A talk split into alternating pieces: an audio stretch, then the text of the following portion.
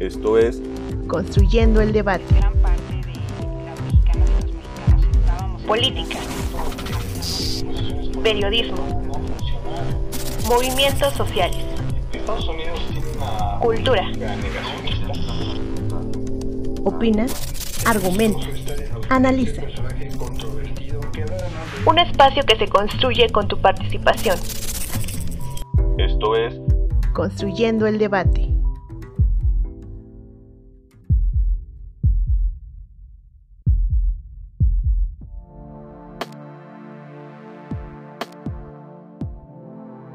El 10 de octubre se celebra el Día de la Salud Mental, con el objetivo de concientizar los problemas psicológicos que nos atañen como sociedad. El Instituto Mexicano del Seguro Social define a la salud mental como la base para el bienestar y el funcionamiento efectivo de una persona y su comunidad. Estadísticas del Instituto Nacional de Salud Pública indican que el suicidio es la segunda causa de muerte en el mundo entre los jóvenes de 15 a 29 años de edad. Por ello, se le debe de dar la importancia necesaria a la salud mental, ya que, al no tener un bienestar emocional, la vida cotidiana puede verse afectada. Desafortunadamente en México, la salud mental es vista como un estigma o un tabú, lo cual hace que las personas, en la mayoría de las ocasiones, se nieguen a solicitar ayuda. Por esta razón, se hace un llamado de atención a la sociedad para comenzar a implementar la psicoeducación en cualquier ámbito de la vida social. En la psicología se recomienda que se construyan redes de apoyo, las cuales son grupos de personas que brindan apoyo emocional, escucha activa, confianza y seguridad. Estos pueden ser familiares, amigos, profesores, compañeros de trabajo o escuela. A raíz del confinamiento causado por la pandemia de COVID-19, la directora de la Escuela Nacional de Trabajo Social de la UNAM mencionó en un artículo publicado por la Gaceta UNAM 2023 que solamente el 2% del presupuesto en México se destina a la salud mental. Porcentaje preocupante, dado que en otros países se destina del 5 al 10% del presupuesto anual. De acuerdo con la Dirección General de Comunicación Social de la UNAM, en la actualidad los jóvenes universitarios han presentado casos de estrés, ansiedad, depresión, y el 14.3% de los hombres y el 15.9% de las mujeres han tenido pensamientos suicidas. La Universidad Nacional Autónoma de México brinda a la comunidad universitaria apoyo en diferentes instituciones como son el Centro Telefónico para Comunidad de la Facultad de Enfermería y Obstetricia, call center de atención en salud mental brindado por profesionales de la Facultad de Psicología y la Clínica de Psiquiatría y Salud Mental del Departamento de la Facultad de Medicina. Con información del IMSS, Gobierno de México, Centro Médico ABC, UNAM Global, Gaceta UNAM, Gaceta de la Facultad de Medicina, Universidad de Oriente de Puebla, Dirección General de Comunicación Social UNAM, Ciencia UNAM e Imer Noticias, mi nombre es Carlos Correa. Quédate con nosotros.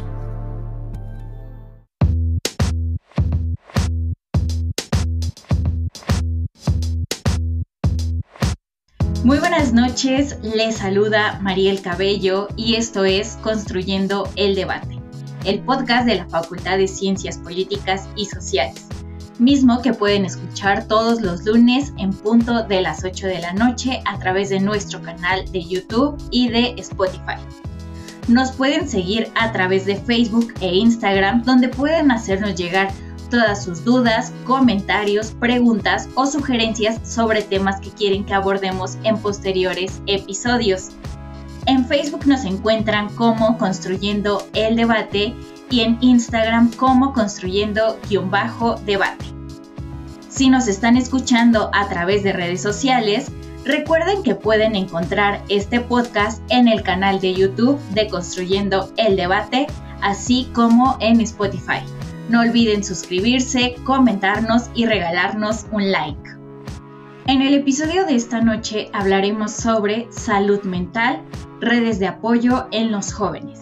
Y para ello entrevistaremos al doctor Rubén Núñez Ortiz, él es médico general por la Facultad de Medicina de León de la Universidad de Guanajuato, médico psiquiatra por el Departamento de Psiquiatría y Salud Mental de la Facultad de Medicina de la Universidad Nacional Autónoma de México, con formación en psicoterapia médica. Actualmente se desempeña como supervisor médico en el Centro de Atención Integral a la Salud Mental de León, Guanajuato. Anteriormente laboró en los servicios de atención psiquiátrica en la Ciudad de México y en el Estado de México, en los hospitales psiquiátricos Dr. Samuel Ramírez Moreno. En este fungió como subdirector médico durante 11 años y lleva 25 años de experiencia en el campo de la salud mental. Doctor Rubén, muy buenas noches. Gracias por estar con nosotros en un episodio de Construyendo el Debate. Buenas noches a Mariel Cabello. Le agradezco infinitamente la oportunidad de participar con el tema la salud mental y las redes de apoyo. Creo que es una ocasión grandiosa para dirigir un mensaje a la comunidad universitaria. Para comenzar con este podcast, yo le quiero preguntar, para usted, ¿qué es la salud mental y por qué es importante hablar de ella? La salud mental eh, tiene varias acepciones. Más que la ausencia de una enfermedad, eh, la OMS describe la salud mental como un estado de bienestar en el cual el individuo se da cuenta de sus propias aptitudes, puede afrontar las presiones de la vida cotidiana, puede trabajar o estudiar productivamente, puede ser fructífero en su trabajo y es capaz de hacer una contribución a su comunidad. Pero no, no es solo eso. En ese sentido, se considera que la salud mental es la base para el bienestar y funcionamiento efectivo de un individuo y de una comunidad. También puede entenderse entonces como la expresión o manifestación satisfactoria de las funciones mentales en términos de lo que pensamos, en términos de nuestro estado de ánimo, en términos de lo que hacemos, es decir, de nuestra conducta, eh, lo que permite mantenernos en un continuum de actividades productivas y sobre todo de relaciones interpersonales no conflictivas con otras personas, nos permite un buen estado de salud mental, adaptarnos a los cambios y afrontar las situaciones adversas. ¿Por qué es importante hablar de la salud mental? Es importante hablar de la salud mental porque al hacerlo hacemos visible un tema que tiene una gran repercusión en los individuos de una sociedad podemos aplicar la siguiente frase o las siguientes frases para entender eh, el contexto de la salud mental. Ojos vemos, salud mental, no sabemos. Vamos eh, nuestra vida cotidiana contactando con personas, conociendo personas, saludando a personas, que pueden ser desconocidos, amigos, familiares, y muchas veces no nos enteramos cómo están en el ámbito de su propia salud mental. Es muy probable que muchas de las personas con las que nos contactamos a diario tengan un padecimiento mental y no nos damos cuenta. Más aún, es importante hablar de la salud mental porque quienes no gozan de salud mental frecuentemente tienen que vivir bajo el estigma, la discriminación y el señalamiento de la sociedad. Muchas veces en silencio, las personas con una afección a la salud mental, es decir, las personas que son portadoras de un padecimiento mental, transitan por la vida sin recibir el apoyo que necesitan, viviendo con una baja calidad de vida y en un estado de sufrimiento de diferente intensidad. Hay ocasiones en que la afección a la salud mental es evidente, como en el caso de los enfermos eh, psicóticos. La psicosis es una enfermedad mental grave, no es un diagnóstico, es, es un síndrome la, la psicosis, es una condición donde los enfermos padecen alucinaciones, tienen creencias erróneas que se denominan ideas delirantes y su conducta se desorganiza gravemente. En estos casos es muy evidente que, una, que esa persona tiene un trastorno mental. Los podemos ver en la calle, por ejemplo, deambulando sin rumbo, como indigentes, como personas que se conflictúan muy fácilmente en, situaciones sociales. Y en estos casos es muy evidente y el estigma es más grande en este caso. Eh, en, en, el caso de los niños y jóvenes, es frecuente que padezcan una condición que se llama déficit de atención, donde puede no ser tan evidente la condición de padecer una enfermedad eh, mental. También es muy evidente en las personas que son adictas, los que son adictos a, a sustancias o los que tienen conductas adictivas, pero sin consumo de sustancias, que ahorita lo vamos a abordar. Y para darle voz a, a la cuestión de la salud mental, hay un antecedente muy importante.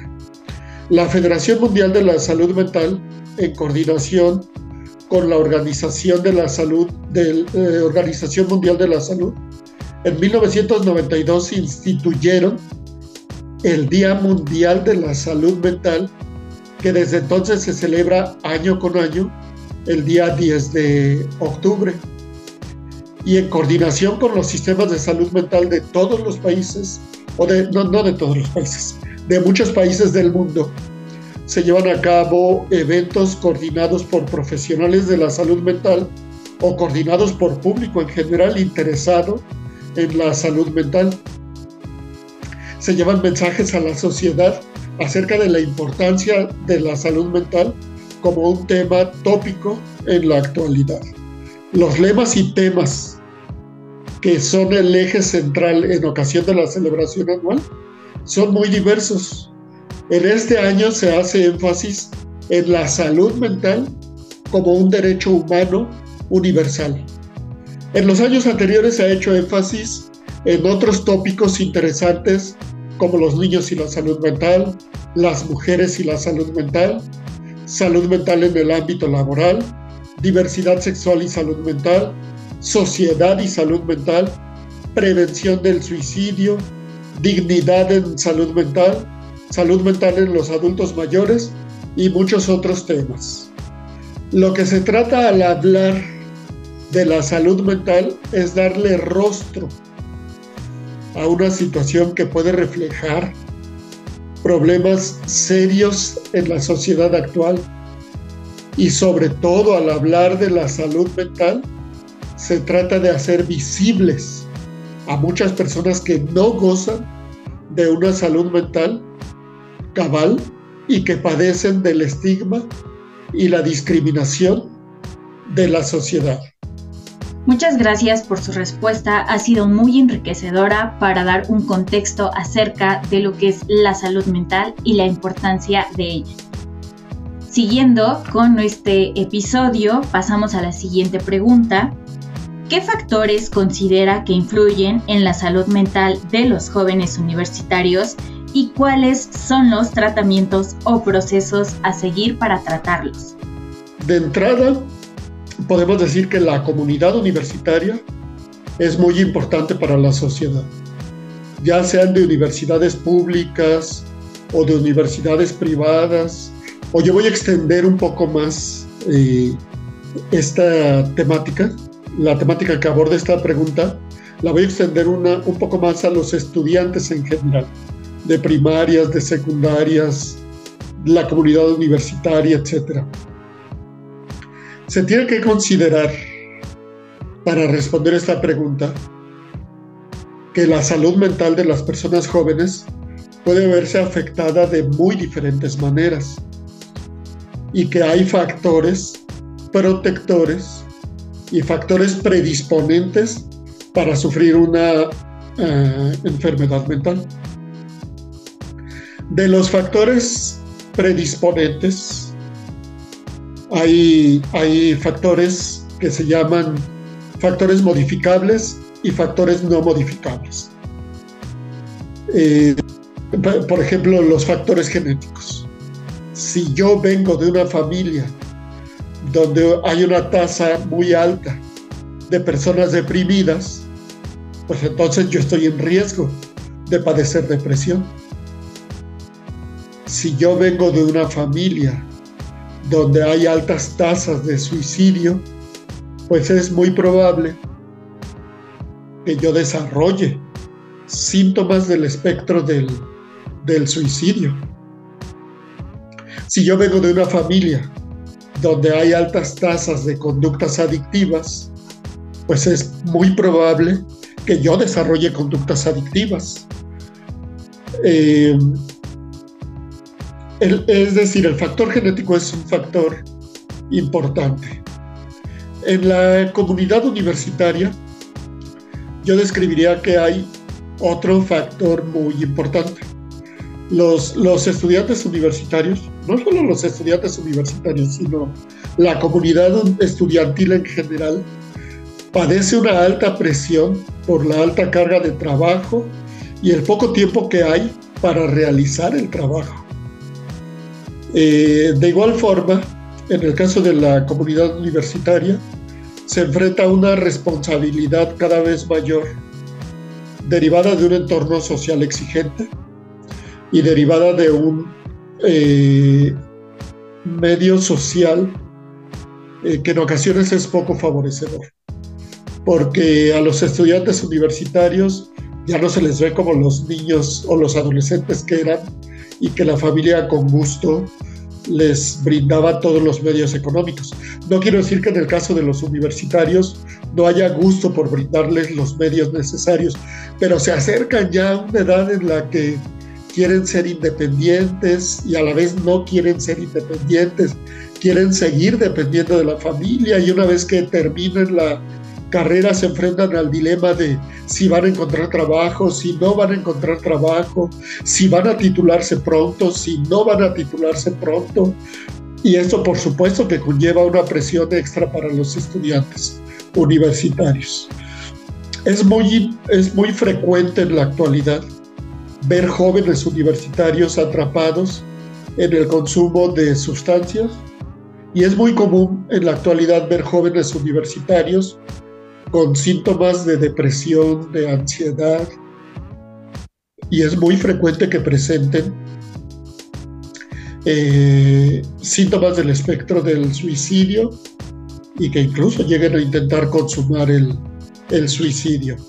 Aquí yo, yo, voy a hacer un énfasis en un dato. Eh, sería muy importante, y yo creo que sí hay programas, que las escuelas en general y las universidades en particular dispusieran de la infraestructura y si no lo disponen que la desarrollen y la estructura organizacional necesarias para el estudio de la salud en general y en particular de la salud mental de los estudiantes. En coordinación con el sistema de salud del país, por ejemplo, llámese instituciones públicas de salud así como enlazando con asociaciones civiles, fundaciones y con el sector privado de, de la medicina.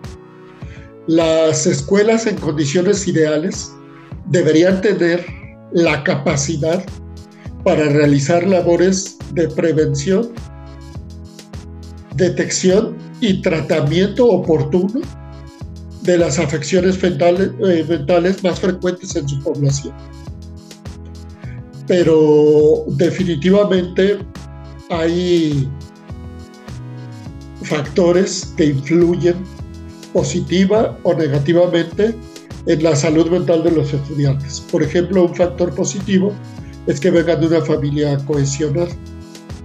La familia brinda un soporte muy importante, lo vamos a ver más adelante. Es un factor de riesgo que vengan de familias disfuncionales. Es un factor eh, protector que tengan todos los medios a su alcance para poder sacar adelante su carrera. Es un factor de riesgo que en casa no haya los medios económicos suficientes para sacar adelante su carrera.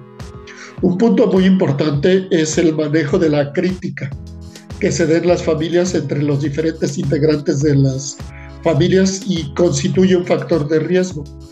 El nivel de crítica alto en las familias es un factor de riesgo porque las críticas hacia los integrantes de la familia fluyen de manera desordenada, de manera caótica y repercuten en la salud mental del estudiante universitario.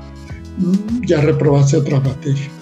Mm, esa carrera estudiaste. Mm, en mis tiempos eh, trabajábamos y estudiábamos y no pasaba nada. Eres un tonto, no es posible que repruebas materias. El nivel de crítica eh, destructiva si es alto, influye notoriamente en la calidad de la salud mental de los universitarios. Los factores que influyen en la salud mental son mucho más amplios que lo que yo acabo de abordar. Acabo de dar solo como una pequeña revisión, pero hay que tener presentes que hay factores protectores y que hay factores predisponentes para la enfermedad mental. Y siempre la cohesión familiar es un factor protector. Siempre que las autoridades universitarias se interesen en los jóvenes es otro factor protector. Que las autoridades universitarias se interesen en la evaluación, en la detección oportuna de padecimientos, es un factor protector. La indiferencia en general de la sociedad o de la familia son factores eh, de riesgo. Muchas gracias por su respuesta, doctor. Pasamos a la tercera pregunta considera que después del confinamiento vivido por la pandemia de COVID-19, la salud mental cobró importancia en la sociedad mexicana? Es una pregunta difícil, es una pregunta que tiene eh, muchas aristas, eh, es una pregunta de gran importancia, porque la salud mental tradicionalmente ha estado relegada a un segundo término la salud mental ha estado relegada por debajo de, de otras enfermedades físicas, siendo que la salud mental es sumamente importante porque sin salud mental no hay salud. Las afecciones mentales frecuentemente te predisponen a sufrir enfermedades físicas. Las enfermedades mentales reflejan la enfermedad de un órgano muy importante como es el cerebro, que regula prácticamente toda la actividad humana. Y más aún, la enfermedad mental puede ser producto de procesos subyacentes, eh, me voy a atrever a decirlo, de procesos inflamatorios que tienen relación con procesos de enfermedad a nivel de órganos diferentes al cerebro.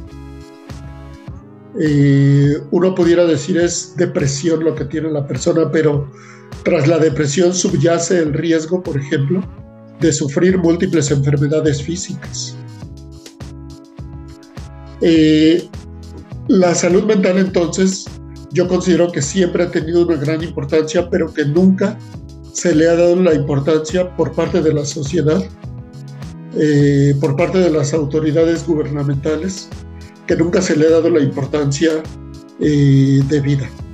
Tan es así que muchos especialistas en salud mental, en epidemiología de la salud mental, hablan de lo que es la brecha de atención. La brecha de atención es un concepto que tiene varias aristas, una de las cuales es una persona que padece una enfermedad mental, después de que inicia con la enfermedad mental, ¿Cuánto tiempo pasa para que se atienda? En el caso de las enfermedades mentales, la brecha de atención, este aspecto de la brecha de atención es muy amplio, pues por ejemplo en el caso de la depresión se habla de que puede ser que una persona tenga su primer episodio depresivo a los 15 años y se atienda por primera vez a los 25 años al desarrollar otro episodio depresivo. También es muy frecuente que las personas con trastornos mentales no reciban la atención adecuada. Entonces, después del confinamiento por la pandemia de COVID-19, ¿le hemos dado a la salud mental la importancia que tiene? No lo sé. No, no, no tengo los elementos para responder a esa pregunta de manera cabal. Lo que sí puedo decir es que la demanda que se le ha planteado de atención a las instituciones de salud ha crecido mucho. Eh, llama, de, llama de manera importante el incremento de la demanda de atención en los servicios de urgencias de los hospitales psiquiátricos. Y de aquí yo destacaría que se ha incrementado muchísimo la demanda de atención en mujeres. Las mujeres ahora demandan mucho la atención en los servicios de urgencias y hospitalización de los hospitales psiquiátricos. Eh, yo acabo de hacer una estadística en el hospital donde ahorita trabajo, que es el Caizame León, y en el mes de septiembre, por cada varón que se atendió en urgencias, se atendieron tres mujeres en urgencias. Eh, se han incrementado notoriamente en las mujeres la conducta suicida, las adicciones, las conductas autolesivas como un método de regulación emocional en los casos de ansiedad o depresión. Se ha incrementado también mucho la demanda de atención por parte de menores de edad, mujeres también, mujeres y varones, pero también mujeres. En varones mayores de 18 años, mi percepción basada en algunas estadísticas que yo llevo, es que se ha mantenido la, una tasa estándar. Eh, sí hay demanda en los servicios de urgencias, sí hay demanda en los servicios de hospitalización, pero en relación con las mujeres no ha sufrido un incremento. Eh, también es notorio que han aumentado los casos de violencia intrafamiliar, violencia social, violencia laboral y no sé si eso refleje que seguimos ignorando las cuestiones de la salud mental o que como sociedad la salud mental ha cobrado más importancia para los individuos de la sociedad. Eh, yo, yo estoy seguro que quienes perpetran y quienes sufren un evento agresivo, quienes son vulnerados en su integridad en la sociedad son personas que padecen un mayor o menor grado de afección a su salud mental. El grado de vulnerabilidad de las personas después de la pandemia por COVID-19 aumentó mucho porque muchas personas padecimos o padecieron pérdidas de familiares, hospitalizaciones prolongadas y entonces en estos casos hay en la sociedad actualmente muchos duelos no resueltos o duelos en proceso de resolverse por la pandemia del COVID-19. Hubo casos verdaderamente dramáticos donde familias enteras, muchos de los miembros fallecieron o muchos fueron hospitalizados durante mucho tiempo por la COVID-19. Entonces, la salud mental cobró importancia o no en la sociedad mexicana. Es algo que está por verse. Lo que sí es cierto es que se incrementó la demanda de atención en grupos específicos. Y lo que sí es cierto es que muchas personas todavía están padeciendo o están en proceso de duelo por las pérdidas de familiares o pérdidas económicas, porque hubo quienes invirtieron su patrimonio para tratar a sus familiares o, o tratarse ellos mismos y apenas se están rehaciendo económicamente.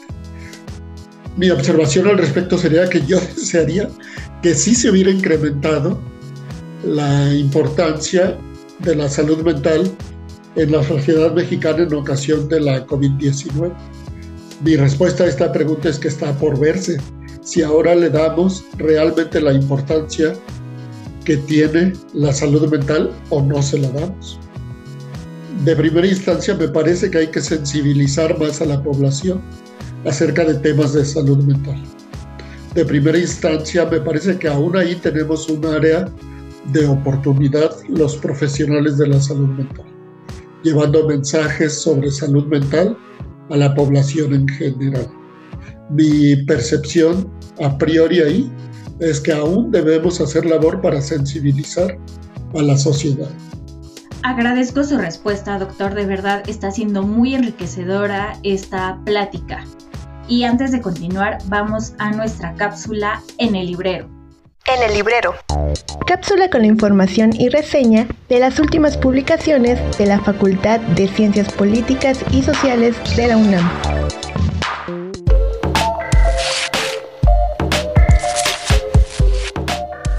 ¿Te interesa aprender sobre la innovación en el conocimiento en las ciencias sociales? ¿Quieres saber cómo las formas de titulación que ofrece la UNAM ayudan a crear esta innovación en las entidades académicas de la misma universidad? Producción e innovación del conocimiento en ciencias sociales de entidades académicas de la UNAM es un cuaderno de investigación que fue coordinado por Alfredo Andrade Carreño Está dividido en ocho capítulos en donde se aborda la innovación desde distintos puntos de vista y distintas disciplinas. Asimismo, se centra en exponer cómo se lleva a cabo en las distintas formas de titulación que existen en la universidad. En el capítulo, El pensamiento crítico frente a la complejidad de la realidad latinoamericana. Una mirada a la continuidad de su legado. Escrito por María Cristina Camacho Ramos, se nos habla sobre las distintas propuestas que ha tenido el pensamiento crítico latinoamericano, así como la importancia de este en nuestro país a través del tiempo.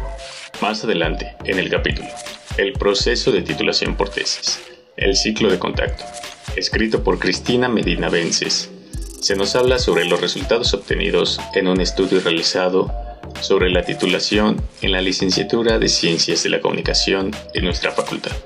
Este estudio fue realizado a un grupo de 10 estudiantes de esta carrera entre los años 2014 y 2016.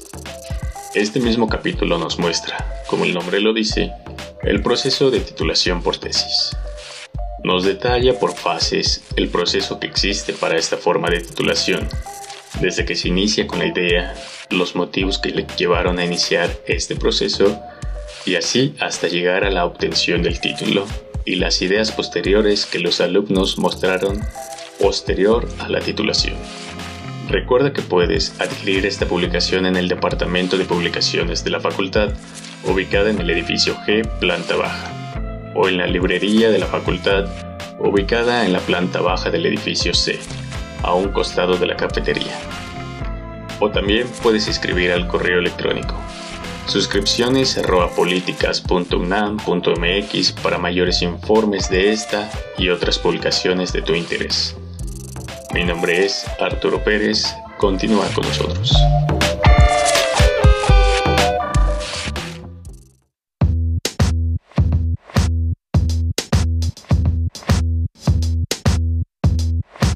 Estamos de regreso en Construyendo el Debate, el podcast de la Facultad de Ciencias Políticas y Sociales, que podrán escuchar todos los lunes en punto de las 8 de la noche. Recuerden que nos pueden seguir a través de nuestras redes sociales. Estamos en Facebook como Construyendo el Debate y en Instagram como Construyendo-Debate. En el episodio de esta noche estamos hablando sobre salud mental, redes de apoyo en jóvenes y para ello estamos entrevistando al doctor Rubén Núñez Ortiz. Doctor, agradezco haya aceptado nuestra invitación y para continuar con esta entrevista yo le hago la siguiente pregunta. ¿Podría explicarnos qué es una red de apoyo y de qué manera podemos ayudar a un familiar, amigo o conocido cuando presente alguna crisis emocional?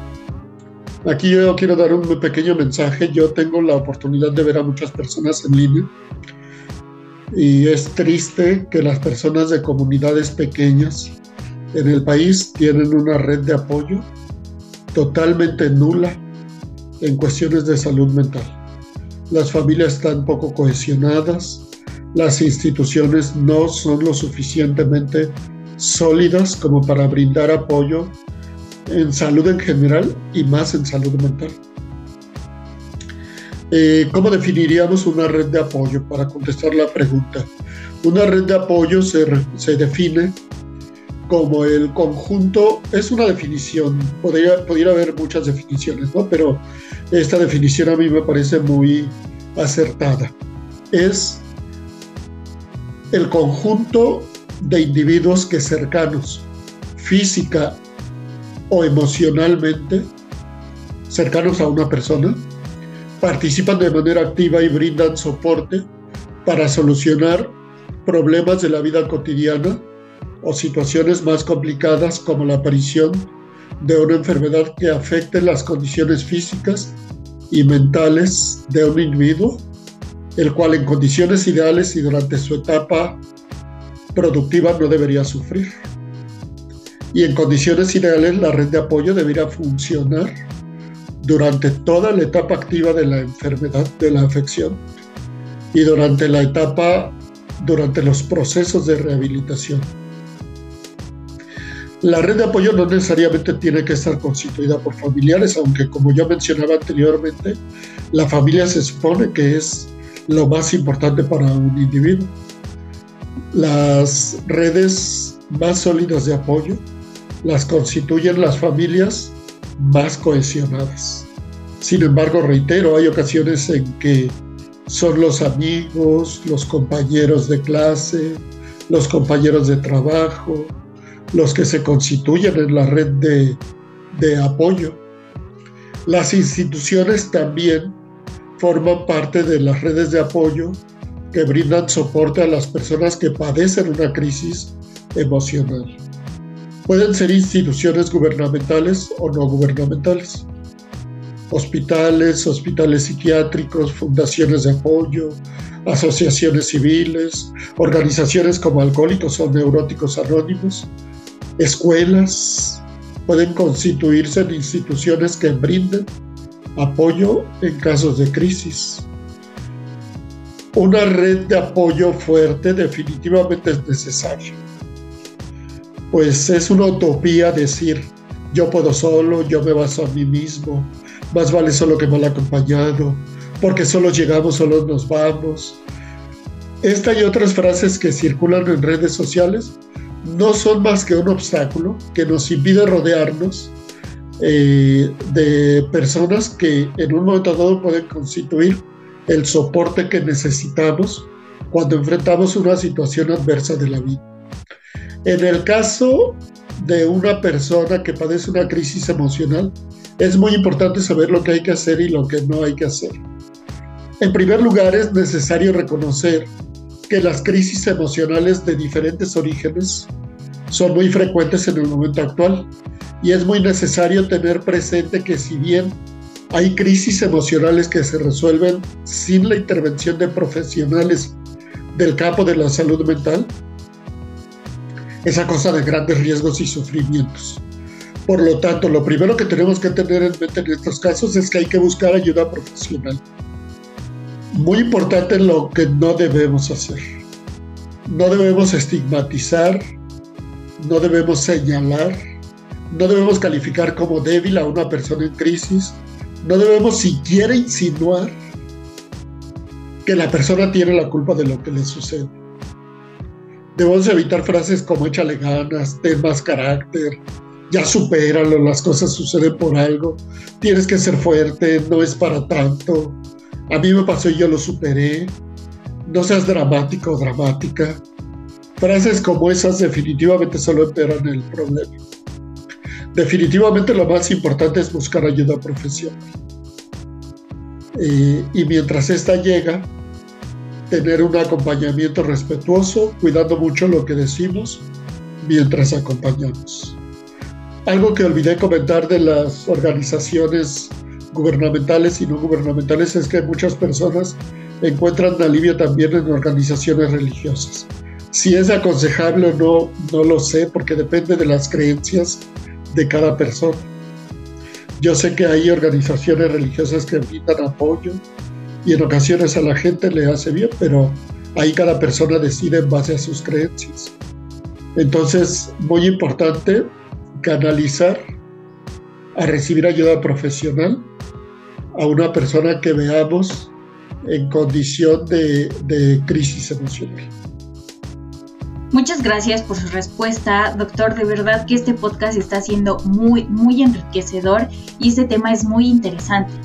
Continuando con el tema, yo le pregunto, de manera individual, personal, ¿qué podemos hacer para cuidar nuestra salud mental? No siempre está al alcance de la mano de todos los individuos de la sociedad mexicana, pero la cuestión tiene que ver con el conocimiento como universitarios y, en gran parte de la sociedad actualmente se tiene acceso a mucha información y hay campañas permanentes de salud mental. Cuando escuchemos algo de eso hay que interesarnos, hay que informarnos, hay que conocer cuáles son las principales enfermedades eh, que afectan la salud mental. Es importante hablar de depresión, de suicidio, de ansiedad, de trastornos de la conducta alimentaria, de adicciones, de personalidad. Es ideal participar en cursos de psicoeducación, tener conocimientos elementales en el rubro de la salud mental no convertirnos en expertos en salud mental, pero sí informarnos, igual que nos tenemos que informar sobre la salud de nuestro corazón, la salud de nuestros riñones, la salud de nuestra piel, la salud de nuestros ojos. Eh, en un ámbito fuera de la cuestión educativa, en una cuestión así como mucho más personal, pues tenemos que llevar una vida equilibrada, tenemos que llevar, nutrirnos bien, llevar una buena nutrición, evitar el sedentarismo, ejercitarnos, dormir bien, dormir mínimo ocho horas por la noche, lo cual en la comunidad universitaria a veces se torna difícil porque cuando tenemos eh, listas kilométricas de actividades que realizar, se nos va a ser difícil conciliar un sueño adecuado durante la noche. Horas nos van a hacer falta para terminar todas nuestras actividades, pero a la menor oportunidad hay que recuperar el sueño, eh, evitar el sedentarismo, darnos tiempo para actividades recreativas, de esparcimiento, la lectura, el aprendizaje constante, la convivencia con nuestros seres queridos, familiares o no familiares, fomentar la confianza y comunicación con los demás son factores protectores, factores que nos ayudan a proteger nuestra salud mental. Resulta muy útil que revisemos la calidad de nuestras relaciones interpersonales en un afán de, de, ver si padecemos o no padecemos una condición de afección a nuestra salud mental. En caso de que en un acto reflexivo encontremos que tenemos problemas por aquí, problemas por allá, problemas más allá, problemas con los padres, con los hermanos, con la pareja, con el novio, con la novia, con los extraños en el metro, eh, con los maestros, con los amigos, pues a lo mejor ahí convendría buscar la asesoría de un psicólogo, ¿no? Que nos explicara, de un profesional de la salud mental, que nos explicara si eso es normal o si algo nos está ocurriendo. También tenemos que revisar concienzudamente si tenemos conductas adictivas sin uso de sustancias. Hay conductas que son adictivas donde no necesariamente nos metemos alguna droga o nos metemos alcohol al cuerpo. Por ejemplo, el uso excesivo de Internet, los videojuegos, compras compulsivas en línea o presenciales, apuestas, pornografía, ver pornografía de manera excesiva. Si algo así nos ocurre, tenemos que reconocerlo y pensar que posiblemente estemos ante un caso de afección a nuestra salud mental. Igual, por ejemplo, si en el colegio no logramos cumplir, consolidar nuestros proyectos, eh, no hacemos nuestras tareas, nos dedicamos más al relajo que al estudio. Ahí también convendría pensar si, si algo nos, nos está ocurriendo. De manera individual, para cuidar nuestra salud mental, entonces tenemos que conocer del tema, tenemos que reflexionar sobre nuestra conducta, tenemos que revisar lo que decía ya, ¿no? Si estamos durmiendo bien, comiendo bien, nutriéndonos bien, si nos estamos llevando bien con los demás, si estamos cumpliendo nuestras metas, si en alguna ocasión de crisis manejamos mal la crisis, si nos lastimamos, si nos cortamos para manejar nuestros estresores emocionales. Es una cuestión de conocimiento y de reflexión. Reitero, conocer, informarse sobre la salud mental y reflexionar sobre nuestro sentir, nuestro actuar eh, diarios. Nos, nos pueden permitir saber si estamos en el camino de desarrollar un padecimiento emocional o no. Agradezco su respuesta y agradezco esta información que es muy valiosa no solo para los jóvenes, sino para la sociedad en general. Y ya para finalizar con este episodio, yo le pregunto, ¿podría decirnos cuáles son las instituciones públicas o privadas a las cuales los universitarios podemos acudir a pedir atención psicológica o psiquiátrica? Es una pregunta también muy interesante porque si extendemos el, ámbito de la pregunta a las a, toda la comunidad mexicana, es decir, a todos los estados de la República Mexicana, puede ser que nos encontremos con que no todos los estados tienen cobertura específica en salud mental.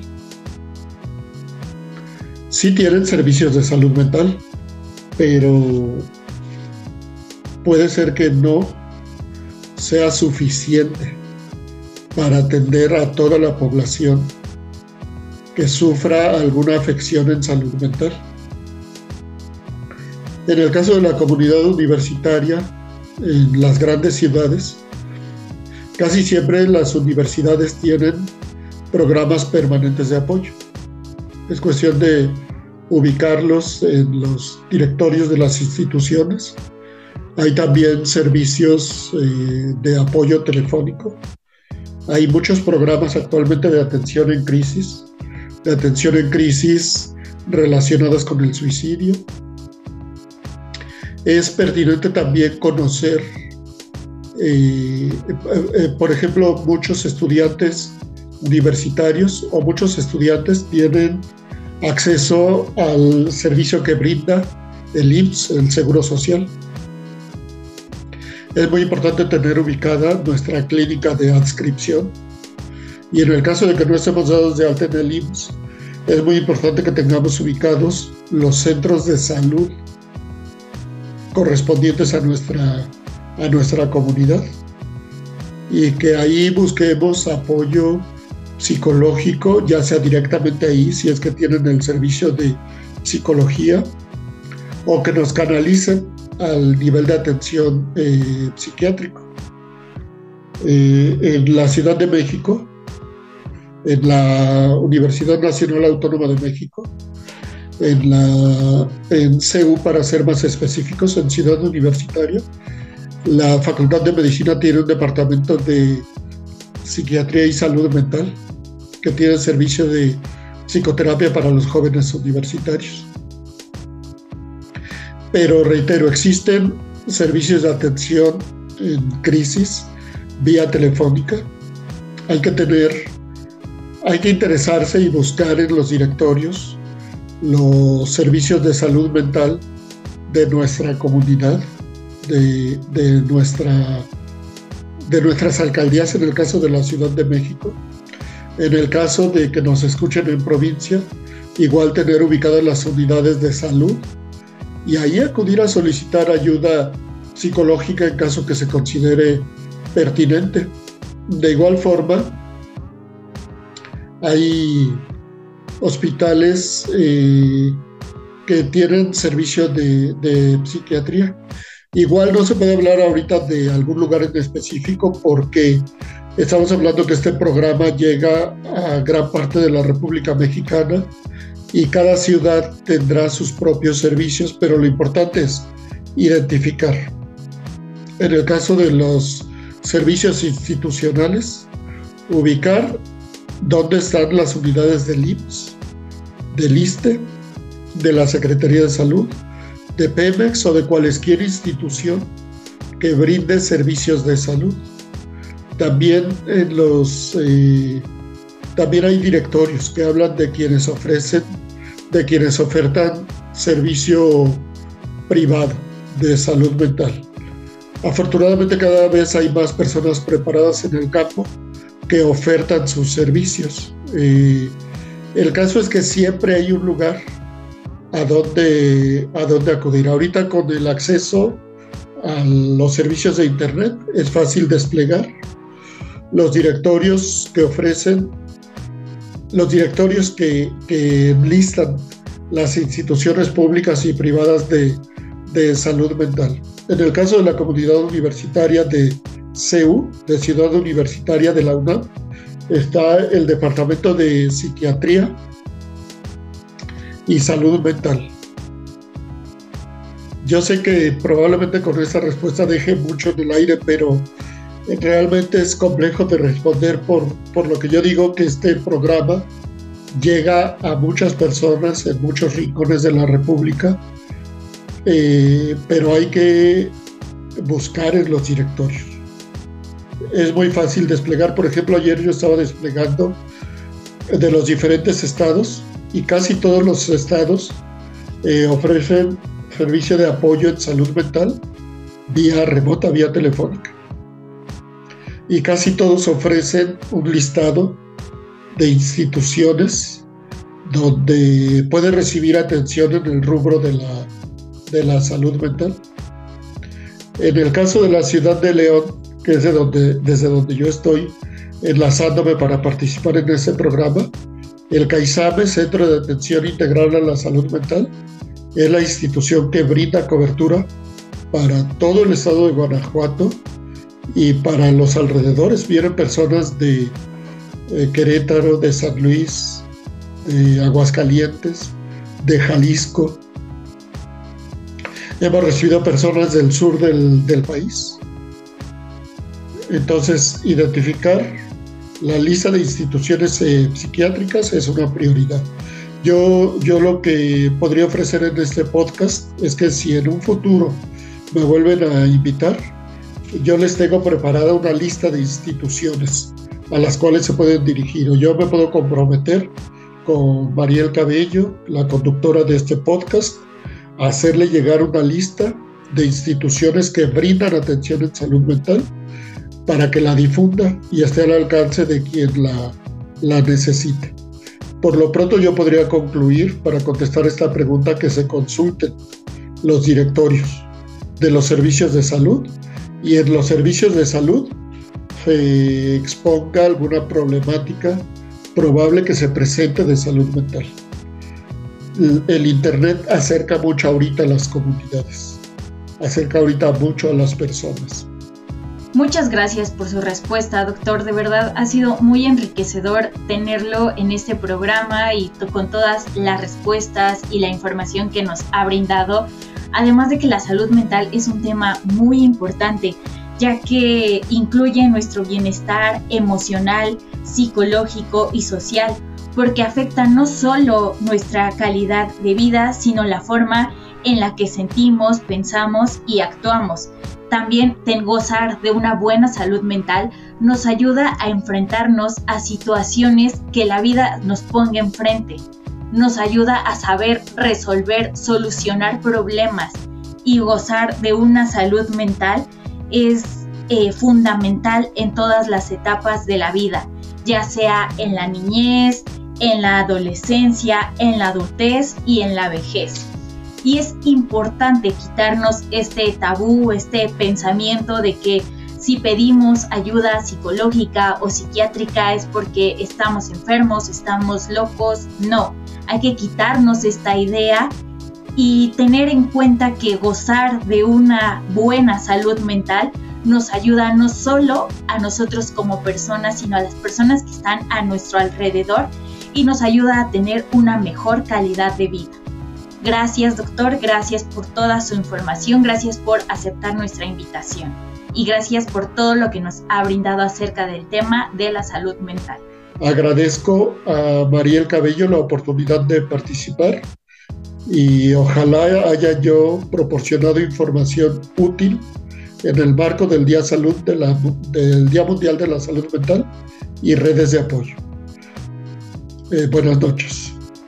A las personas que nos están escuchando, nos están viendo a través de nuestras redes sociales, recuerden que nos pueden seguir vía Facebook como Construyendo el Debate y vía Instagram como Construyendo-Debate y pueden escuchar este episodio y los episodios pasados en nuestro canal de YouTube y de Spotify, así como en la página Cultura con Polacas que pueden encontrar en el sitio web oficial de nuestra facultad.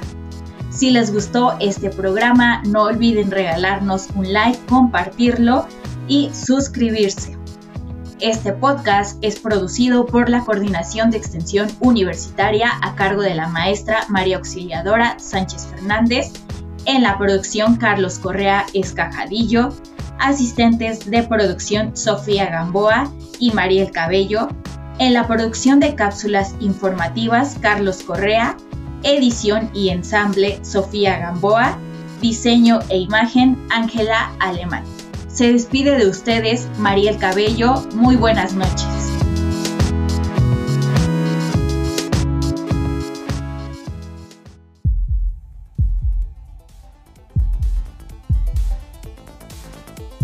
Esto fue Construyendo el debate. Pues gran parte de la política,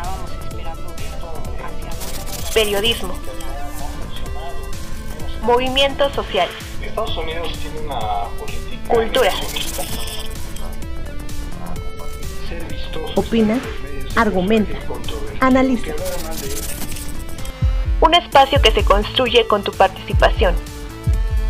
Esto fue Construyendo el debate.